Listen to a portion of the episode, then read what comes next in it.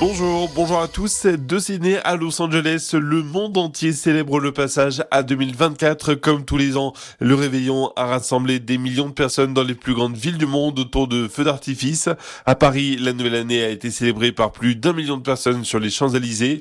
Des célébrations plutôt calmes d'après le ministre de l'Intérieur avec un peu plus de 200 interpellations dans tout le pays. On rappelle que 90 000 policiers et gendarmes étaient déployés dans toute la France. Et qui dit nouvel an dit veut, passage obligé pour Emmanuel Macron. Euh, pour le chef de l'État, 2024 doit être une année de détermination pour la France. Il a évoqué les grandes échéances à venir avec surtout les Jeux Olympiques de Paris, les 80 ans du débarquement ou encore la réouverture de Notre-Dame de Paris. Le passage à 2024 a été bien compliqué pour certains voyageurs après l'Eurostar samedi. C'est la ligne ferroviaire Bordeaux-Toulouse qui a été fortement perturbée hier jusqu'à 5h30 de retard pour certains trains. La faute à l'incendie d'un transformateur électrique dans le Lot-et-Garonne. Le trafic a finalement repris progressivement en milieu d'après-midi. Puis notez que dans les airs, tous les vols sont annulés à l'aéroport de Brest jusqu'à demain midi. La tour de contrôle a été touchée par la foudre.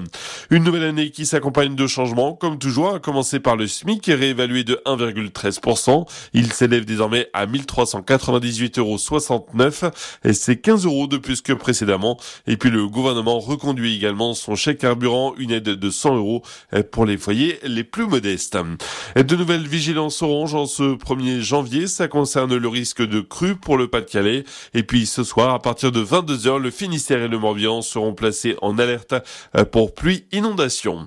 On termine avec le football, c'est parti pour le mercato d'hiver. Les clubs ont exactement un mois à partir d'aujourd'hui pour ajuster leur effectif et tenter de faire de bonnes affaires sur le marché des transferts.